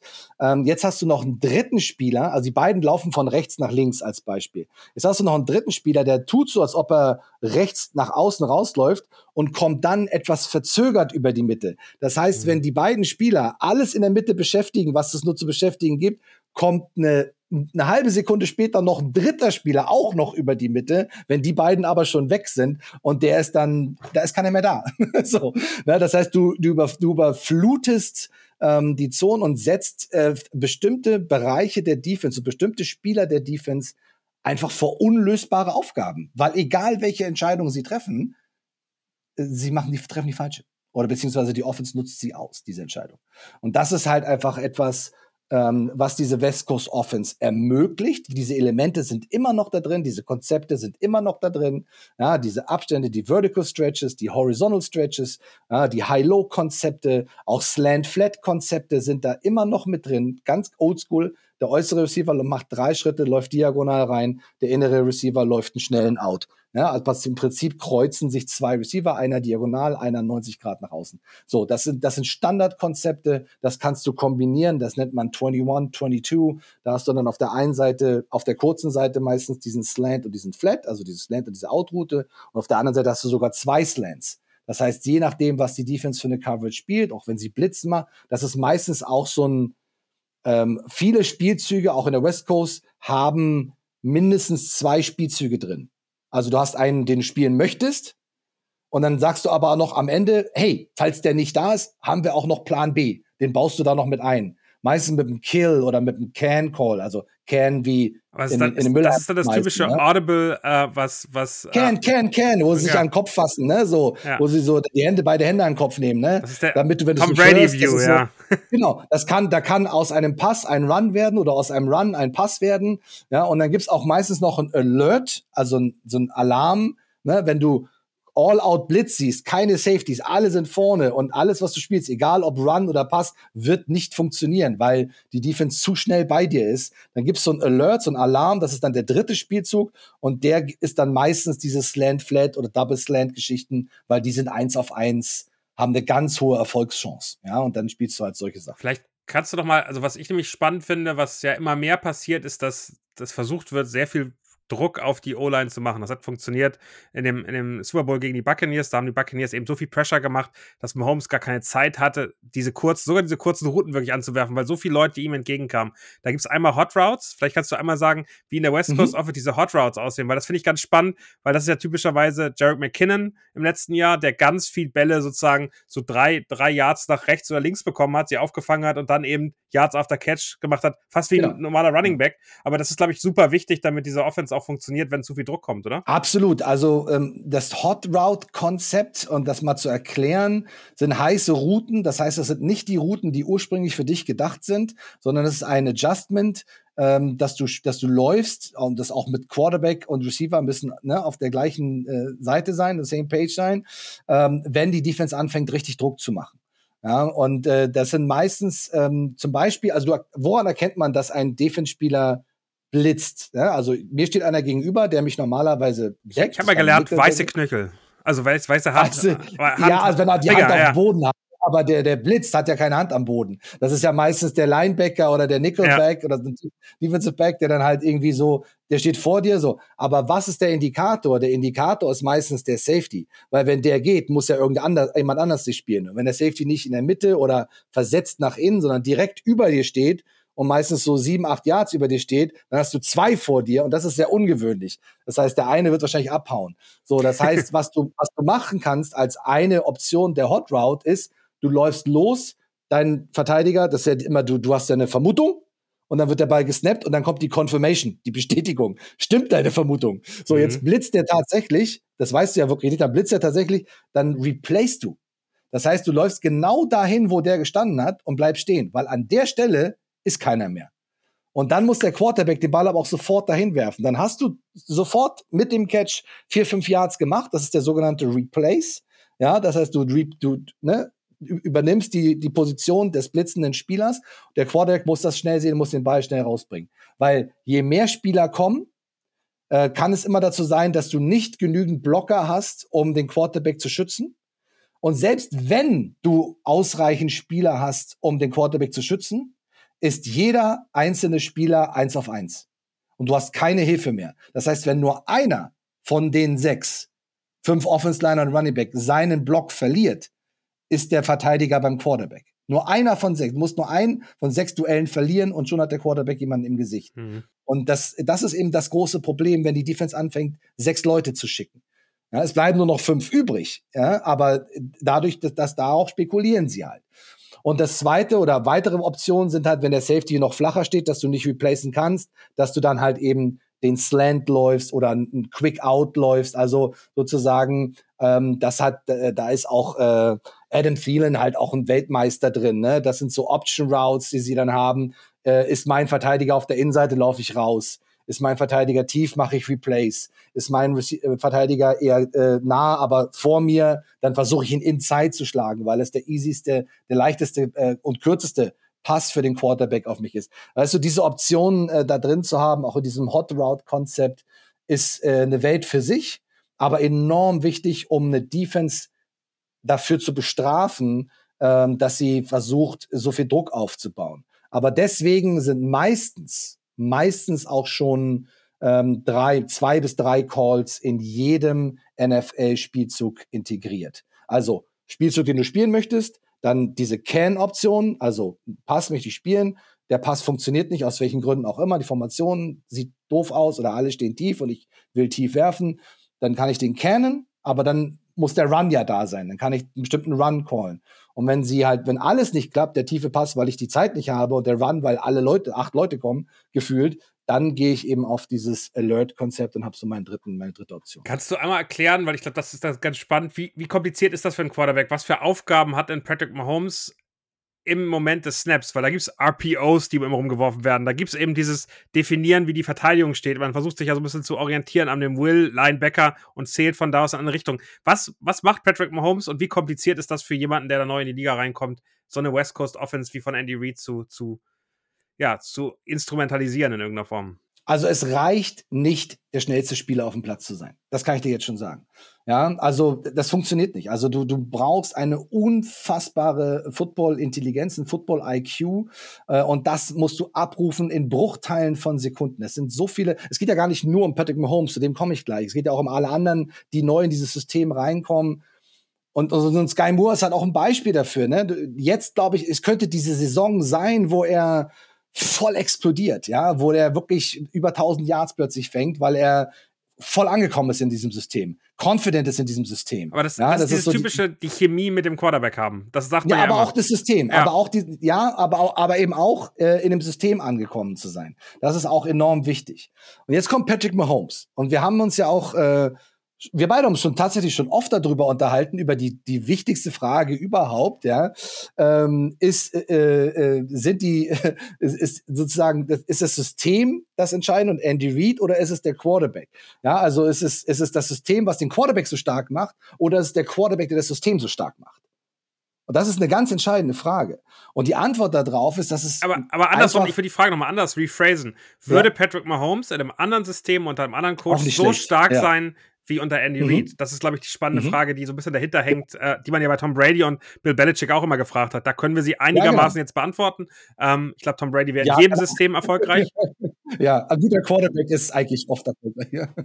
Aber du kannst ihn auch, du kannst ihn auch aber du kannst ihn auch enorm äh, ein, einschränken. Ne? Also wenn einfach das System äh, dir nicht die Freiheiten lässt, die du eben hast, dann kannst du dein Potenzial nicht ausspielen. Und das Entscheidende ist zwischen Patrick, der Konstellation zwischen Patrick Mahomes und den Chiefs ist einfach, dass sie ihn von der Leine lassen.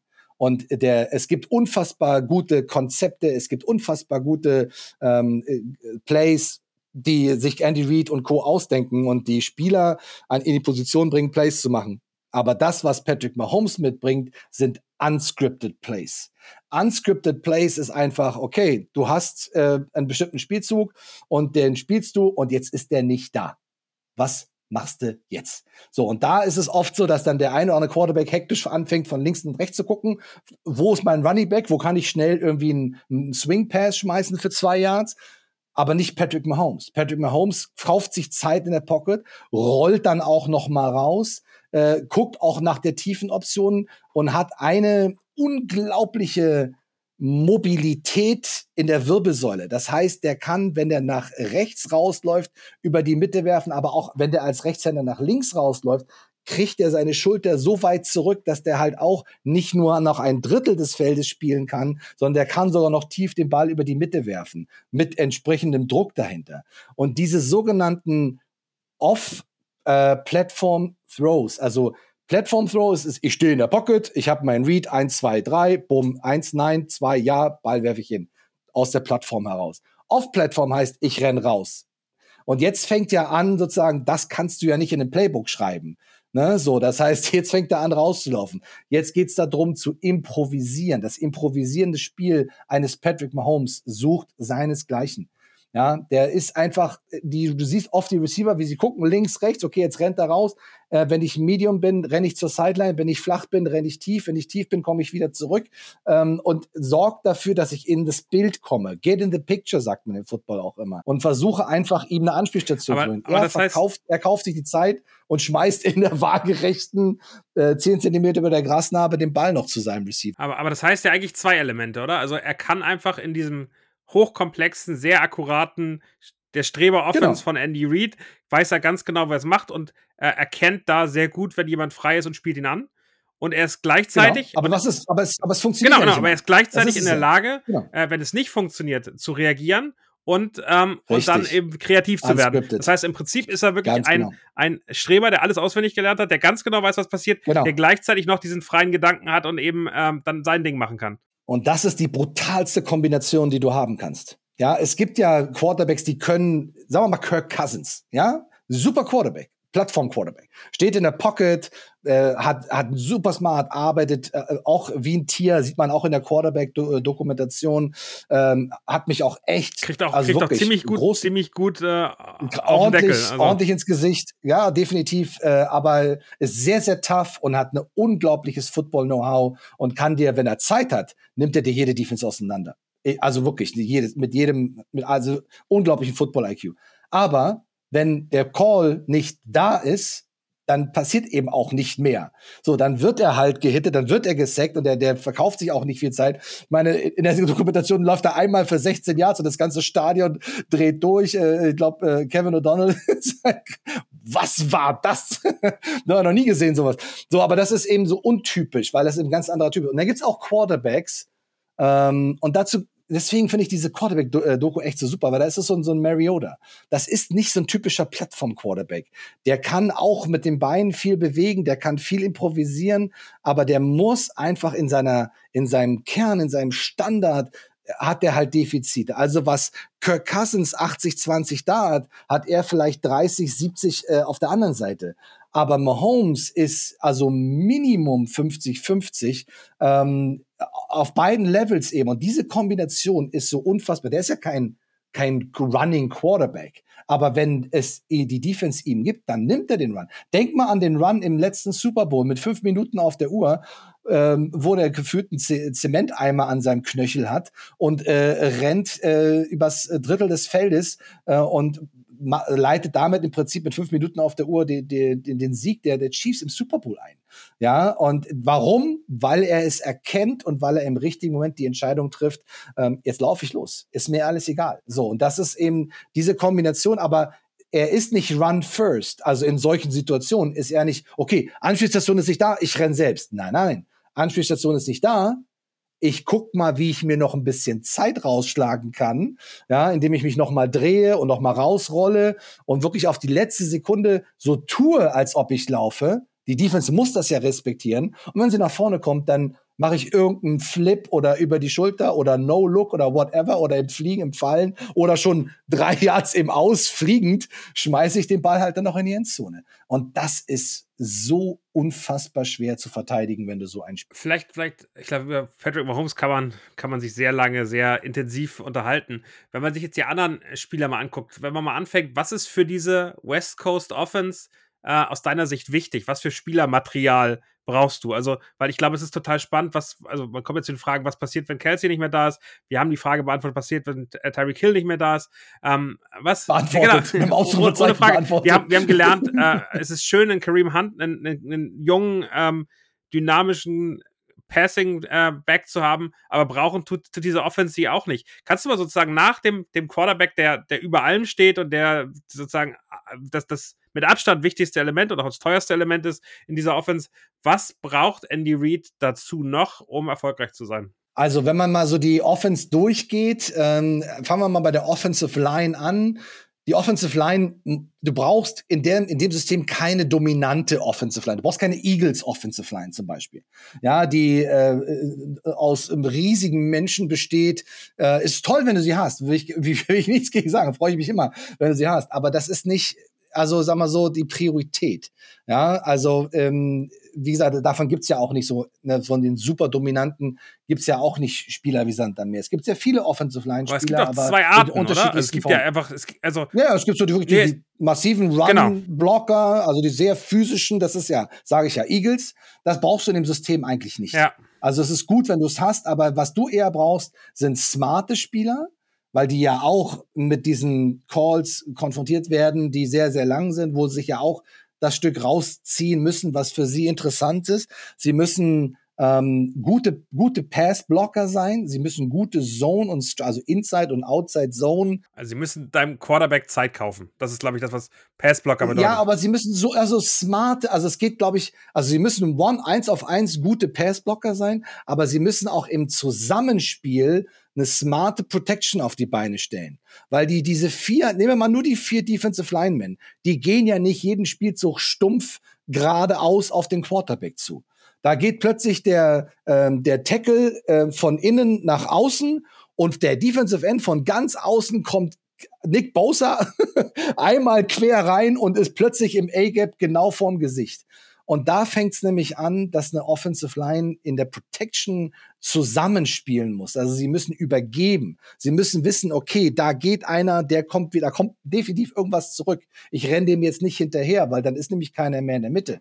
Ja, und auch wenn du nichts zu tun hast, kann es auch mal sein, dass der Center snappt und die beiden Guards und die beiden Tackles sind im Passblock und der Center ist free, dann siehst du, wie dein Kopf links, rechts und wo kann ich helfen, wo kann ich noch unterstützen. Das sind alles smarte äh, äh, Play, äh, Protection Player, die du einfach brauchst, ja. Das muss keine Rocket Science sein. Auch das Running Game ist jetzt kein Two-Back Power Konzept, wo du ähm, 20 verschiedene Run-Block-Konzepte hast. Du hast zwar auch mal ein Trap oder du hast mal also so bestimmte speziellere Spielzüge, aber das ist nicht die Basis, das ist nicht die Grundlage dieser Offense. Die, die Grundlage fürs Running Game ist Zone, also Lücken zu blocken. Alle blocken die Lücke links von sich, alle blocken die Lücke rechts von sich oder sie versuchen die Lücke links von sich zu umlaufen, damit der Ball nach außen kann. Ja, so das sind so die Dinge, also Inside Zone, Outside Zone. So, das versuchst du halt zu erreichen. Ähm, das ist relativ simpel, erfordert aber auch unfassbar viel Zusammenspiel und Übergabe. Je nachdem, was die Defense macht, wie sie steht, wie sie stuntet, wie sie blitzt, wie sie reagiert, wer nimmt wen. So, das ist, das ist die Grundlage. Also da, das, so würde ich die Offensive Line, gute Athleten, schnelle Füße, aber jetzt nicht irgendwie ähm, 165 Kilo und äh, zwei Meter zehn groß durch die Bank weg. Also das, glaube ich, ist nicht der, äh, auch gar nicht gesucht. Ne? Ist gar nicht, gar nicht gesucht. So, ähm, wenn man in die Skill-Positionen geht, und das ist ja das Entscheidende, also wie oft tauchen plötzlich bei den Chiefs Spieler auf, wie auch früher zum Beispiel auch bei den Patriots, wie oft tauchen da bei den Chiefs Spieler auf, die du gar nicht so wirklich auf dem Zettel hattest, wo sie auch dann so, hm, hm, hm, hm, oh, wir haben einen kleinen Diamanten gefunden. Ja, weil was müssen die denn können? Also wichtig ist, sie brauchen, müssen Athleten sein. Das ist erstmal die Grundvoraussetzung. Wenn du nicht schnell laufen kannst, wirst du diese Offense nicht erfolg erfolgreich sein. Das reicht aber nicht. Aber es ist eine Grundvoraussetzung, aber es ist nicht alles. Als zweites musst du in der, äh, musst du das System beherrschen. Da haben wir darüber gesprochen. Du musst verstehen, was deine Aufgabe ist und wann du wo zu sein hast. Das ist deine Aufgabe. Und das dritte, und das ist eigentlich das Entscheidende, du musst One-on-Ones gewinnen.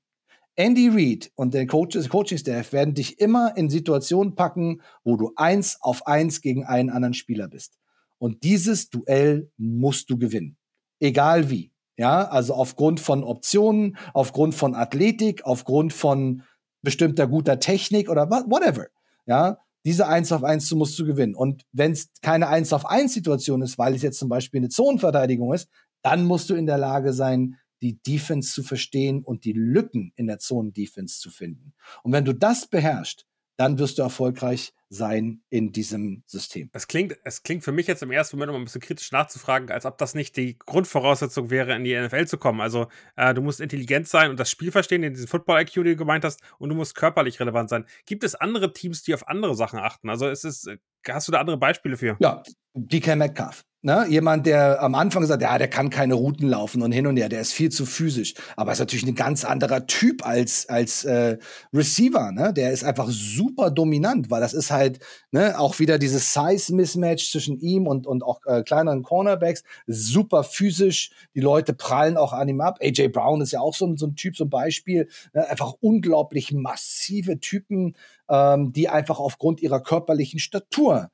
dominieren ja, würden die jetzt jedes einzelne One-on-One-Duell gewinnen, also auch wenn es so Crossing-Routen sind und so weiter, mh, hm, weiß ich nicht. Kann sein, aber äh, muss jetzt nicht unbedingt sein. Ist aber auch nicht deren Ziel. Deren Ziel ist diese Outside-Position, deren Ziel ist es ähm, auch Backshoulder, Over-the-Shoulder, High-Ball, Endzone, Goal-Line-Plays, äh, das zu machen.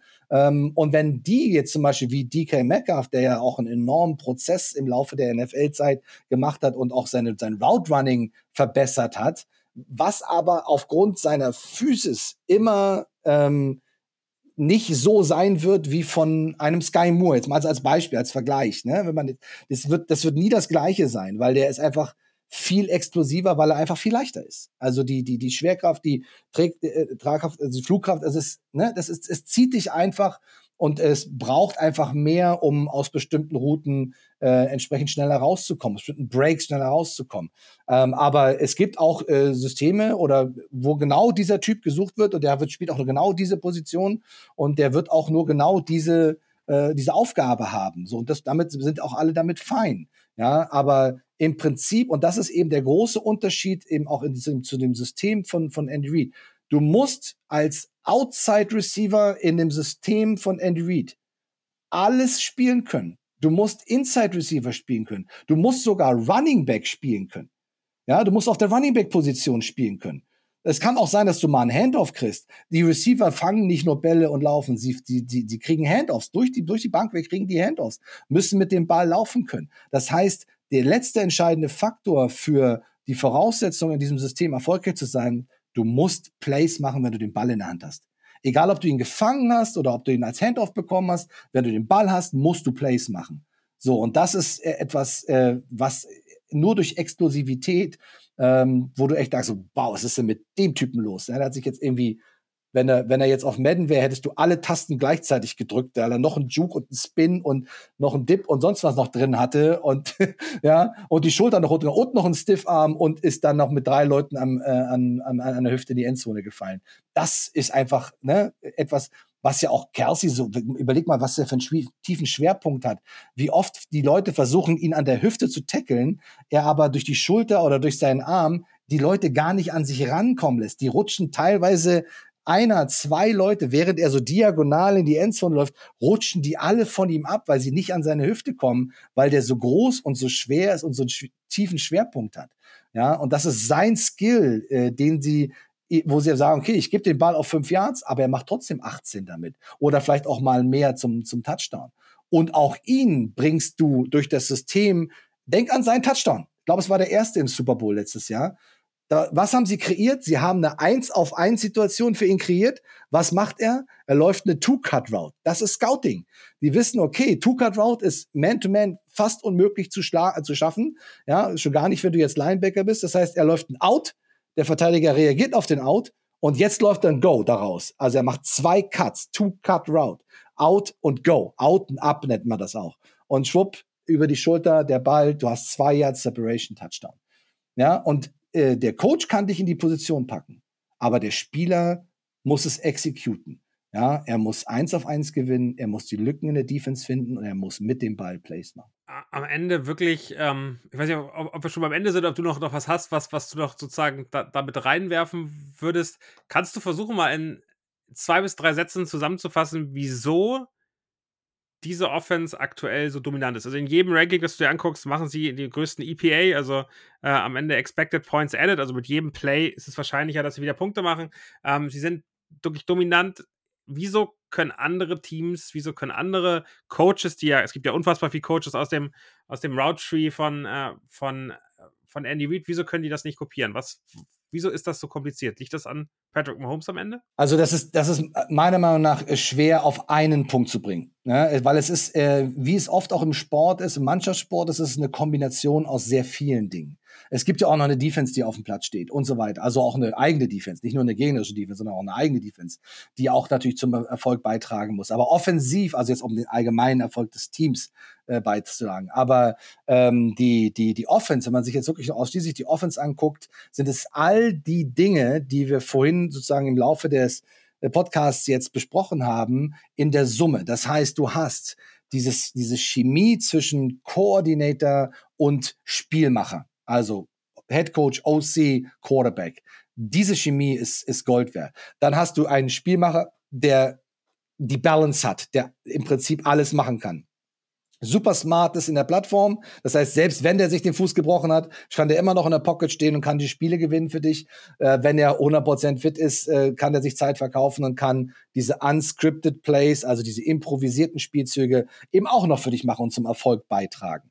Ja, und dann sind es diese ganzen individuellen einzelnen Spieler, das müssen keine Superstars sein. Ja, aber es, äh, äh, Andy Reid hat einfach diesen entscheidenden, dieses entscheidende Gespür dafür, dass er weiß, okay, alles klar, ich habe hier einen Spieler, ob es ein Running Back ist, ein Tight End, ein Receiver oder einfach nur ein Skill Player, einfach nur ein Athlet.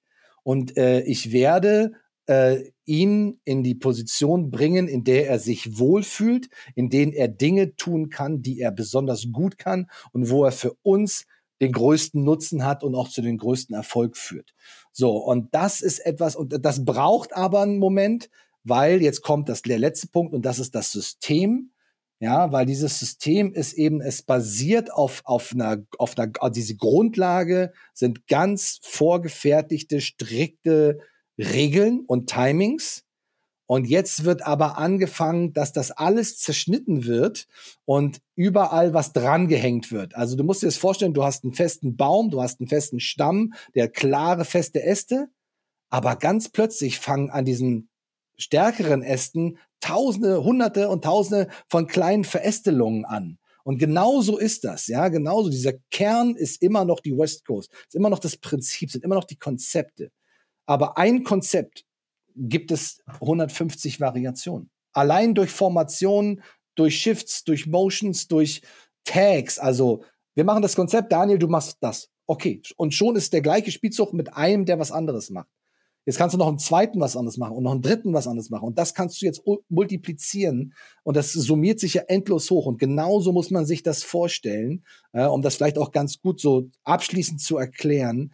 Der Kern ist gleich aber die Verästelung wird immer feiner und immer. Das heißt, den Kern zu verstehen am Anfang ist das Wichtigste und dann in Jahr zwei, in Jahr drei äh, bist du in diesen Verästelungen so tief drin ähm, und und Mahomes und und und Reed, die sind sozusagen ne, der, der, der Sonnenschein für diesen Baum, das Wasser für diesen Baum, weil die den konstant bewässern, dass der größer wird und dass der wächst aber eben in dem Zusammenspiel aus Sonne und. Ja, zwei, zwei Fragen, die, die interessant sind für, äh, für Chiefs-Fans.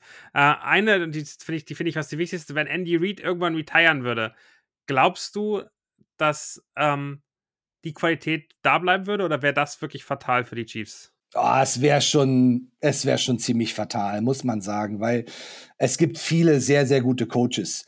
Ähm, aber jeder äh, bringt natürlich auch sozusagen sein, sein Stil mit. Das ist ja genauso wie der Evolution der West Coast Offense. Jeder nimmt den Kern mit, aber macht was Eigenes draus. Das sieht man auch an den, an, den, an der Terminologie. Die Sprache ist unterschiedlich in der West Coast. Also nicht jeder nennt das gleich, weil du denkst dir neue Sachen aus und gibst dir neue Namen und dadurch entstehen neue Begrifflichkeiten und eine ganz eigene Sprache, eine ganz eigene Terminologie entsteht dadurch. Ähm, aber ähm, es ist halt so wie der Professor an der Uni, der das eben wirklich seit äh, 40 Jahren macht und den du alles fragen kannst. Der hat auch schon alles gesehen, der hat alles erlebt, der ist ne, einfach ein, ein wandelndes Lexikon. Ne? Und das ist eben genau auch Andy Reid. Und jetzt kann da natürlich auch ein junger, aufstrebender Coach reinkommen, der viele Ideen hat, aber der wird nie äh, in den ersten drei bis fünf Jahren ähm, dorthin kommen, dass er äh, einfach an diese Experience rankommt. Weil du kannst einen Gameplan aufstellen, aber wenn der Gameplan nicht funktioniert, was machst du? Du greifst zurück auf das, was du in deinem Leben erlebt hast als Coach. Und du weißt, okay, alles klar. Ich komme damit nicht klar, die machen jetzt das und das. Ich habe auf das und das schon mal so und so reagiert und das machen wir jetzt. So, und das ist die große Kunst off-Script zu gehen, also weg von deinem Gameplan zu gehen und zu sagen, okay, das funktioniert nicht, was ich mir hier ausgedacht habe, oder ein Großteil funktioniert nicht, weil die ein ganz anderes Defensivkonzept spielen, als ich es erwartet habe. Also muss ich mich auch anpassen. Und dann ist plötzlich die zweite Halbzeit äh, komplett unterschiedlich zur ersten, weil sie das, das Grundkonzept umstellen. Und das musst du einfach, das, das braucht Jahre, Jahrzehnte, gerade in der NFL, um äh, auf alles im Prinzip eine Antwort zu haben und auch die richtige, das richtige Gespür zur richtigen Zeit zu haben.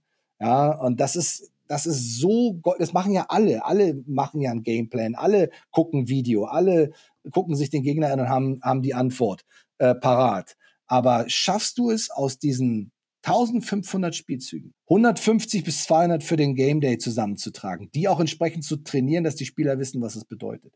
Und dann diese 50 bis 60 Spielzüge pro Spiel im richtigen Moment zu callen und dir auch ein bisschen was aufzuheben und im, vielleicht erst im vierten Quarter zu spielen, etwas aufzubauen, was ne, dann auch dazu führt, dass du eine Defense auf dem falschen Fuß erwischt. Das ist so eine Kunst. Und das ist eine Handvoll von Coaches, die das so in der Perfektion beherrschen. Die zweite Frage war für mich, glaubst du, dass Patrick Mahomes die Art des Spiels, das der hat, äh, langfristig, also wir reden immer bis in die 40 äh, oder in, in, die 40er, äh, so weiterzuspielen oder muss der sein Spiel irgendwann ändern? Weil du vorhin gesagt hast, eben sehr auch dynamisch, sehr viel Bewegung. Ähm, das ist natürlich auch sehr körperlich. Ähm, siehst du da Schwierigkeiten, dass der irgendwann sagen wird, okay, ich kann nicht mehr das spielen, was ich äh, am Anfang meiner Karriere, er spielt ja schon nicht mehr jetzt das, was er am Anfang seiner Karriere gespielt hat, aber glaubst du, da gibt es eine, eine Reduktion und eine Schwierigkeit, die er irgendwann bekommen könnte? Ähm, naja, es, es steht und fällt halt immer mit den Hits, die du abbekommst. Und da er kein Running Quarterback ist, kann, kann man ihn nicht mit äh, Lamar Jackson vergleichen oder ne, mit anderen Spielern, die Michael Vick, die früher gelaufen sind, wie glauben sie, die dann irgendwann an den Punkt kommen und sagen so, oh, okay, alles klar, wenn ich jetzt du siehst ja schon bei Lamar, dass sein Spiel sich komplett verändert hat. Ne? Und er, wie, wenn er läuft, ist er ja super gefährlich. Äh, also er könnte ja wesentlich mehr machen, macht er aber nicht mehr. Aber das ist ja nicht mehr Holmes. Das ist ja nicht, das ist ja nicht sein, das ist ja nicht sein Ziel. Ähm, ich glaube, er wird sehr viel länger überstehen, als es ein Kirk Cousins zum Beispiel tut. Aber ein Kirk Cousins äh, kann auch nur bis zum gewissen Grad diese Art äh, von Hits einstecken, äh, ohne dann also irgendwann von mit einer wirklich schweren Verletzung davon zu gehen. Das ist ja schon echt brutal, was der Junge abkriegt. Natürlich kriegt jeder Quarterback was ab. Deswegen ist diese Dokumentation ja auch so äh, so toll, um zu sehen, was heißt toll, es ist einfach so informativ zu sehen, wie brutal diese Position ist. Aber durch seine Fähigkeit, ähm, dem Druck zu entgehen, aus der Pocket rauszukommen, dem Hit zu entgehen oder den Hit äh, zu, zu minimieren vom Impact her. Also nicht zu stehen und den frontal mitzunehmen, sondern vielleicht schon nach links zu laufen und den Hit zu kriegen und dann noch weiter nach links zu fliegen. Das ist ja ein anderer Hit, als wenn es eine Kollision ist. Ja, äh, insofern äh, glaube ich, dass er den Stil, so wie er ihn spielt, noch eine lange Zeit spielen kann. Und das Entscheidende ist ja sein ABC-Programm, was er die Woche über macht. Ja, sieht man auch in der Dokument, das ist super. Jetzt erklär einmal, was ein ABC-Programm ist. Also sein Programm ist so, dass er hat halt irgendwie, ne, in dem ersten Tag ist der A-Tag, der B-Tag und der C-Tag. In der Woche macht er jede Woche, mitten in der Saison, auch voll durch mit seinem persönlichen Athletiktrainer, den er also schon seit Jahren, Jahrzehnten kennt. Seit er, seit er, seit er acht ist oder neun ist, war das schon bei dem. Ja, Ewigkeiten, ne? Also die sind schon Ewigkeiten zusammen. Und äh, das ist am ersten Tag ist halt eher so alles so Flexibilität, ähm, ne? Also arbeiten sie ähm, auch ne? gar nicht jetzt so auf, auf irgendwelche Schnelligkeiten, sondern sehr viel auf Be Mobility, Beweglichkeit. Und zweiten Tag ist das Programm ein bisschen angepasster, ein bisschen intensiver. Dritten Programm ist halt alles Game Speed. So, das heißt, es baut sich so auf über, über drei Tage. Und der, die, also was ich damit eigentlich sagen möchte, ist das, was er in seinen Körper investiert, ähm, ist etwas, was unbezahlbar ist. Also du, du verlässt dich nicht auf dein Talent, sondern auf, dein, auf deine körperlichen Voraussetzungen, sondern du investierst durch Ernährung, durch Training, durch Disziplin, weil das ist dein gesamtes Kapital. Und je besser du da bist, desto weniger Verletzungen hast du ja auch. Er sagt ja auch in der Doku, dass er anfangs viel häufiger Probleme mit bestimmten Verletzungen hatte, die aufgrund dieses noch viel intensiveren Programms einfach nicht mehr vorhanden sind. Sie sind einfach auch nicht mehr da. Ja, weil du einfach viel, viel effektiver äh, mit deinem Körper auch längerfristig umgehen kannst. Ich meine, äh, nenn mir einen Quarterback von den Legenden früher, die das gemacht haben. Ich meine, Jerry Rice hat ein bisschen Ballett gemacht, ne? ist auch okay. Aber ich glaube nicht, dass ein Joe Montana in der Saison dreimal die Woche äh, so ein Programm durchgezogen hat. Und das ist das, das ist das Unfassbare daran, äh, dass du einfach so wahnsinnig viel investierst und dadurch auch die Grundlage, die athletische Grundlage schaffst, wie alt ist er jetzt? 27? 28 geworden, jetzt, jetzt ja, gerade vor der Saison, genau. Oder 28 geworden, genau. Ähm, ja, aber, aber so ein, äh, also locker, ne? Also locker, wenn er das Programm so durchzieht und durchhält und auch den, den, das ist ja das Entscheidende. Das haben wir ja noch gar nicht gesagt an Mahomes. Der ist ja ein absoluter Baller. Das ist ja der absolute Baller. Es gibt ja keinen krasseren Teamplayer. Ja, und, Selbst wenn der gar nicht mehr stehen kann, rennt der. Ich glaube, es ist rennt, nicht nur, dass der und ja. Competitor, absolut, absolut. Das meinte ja. ich mit, mit Oberbegriff Baller. Also der kann wahnsinnig gut Football spielen, ist aber auch ein absoluter Teamplayer. Der, der ist verletzt, rennt aufs Feld und klatscht den Jungs ab, die das PAT Feed Goal Team, das gerade vom Feld kommt. Ne? Also der Typ ist einfach crazy und der freut sich für seinen Backup Quarterback, wenn der ein Big Play macht. Ob es in der Preseason ist oder auch in der Verletzung gegen die die Verletzung war, glaube ich, Jaguars. bei den Chargers. Ne? Dann hat er sich oder Jaguars, genau, gegen Jaguars hat er sich verletzt, genau. Ne, und dann, äh, ne, also, also das ist, das sind so, das sind so Dinge, wo ich sage so, Alter, wie geil, ne? Also das ist, da, da blüht mein Herz auf. Und wa was das Entscheidende ist, der ist verletzt und er weiß, dass er verletzt ist und er weiß, dass er angeschränkt ist, aber der will aufs Feld. Den kriegst du nicht runter. Der, also der, der ist äh, komplett, äh, der ist am Boden und das, daran merkst du, dass der alles auf den Platz lässt. Und diese Attitude, also du kannst viele Dinge kannst du nicht beeinflussen, ja, aber dein, deine Attitude, ja, deine Einstellung, ne, deine, dein, dein Effort, dein, deinen Einsatz und dein allgemein, dein Mindset, das kommt ausschließlich von dir.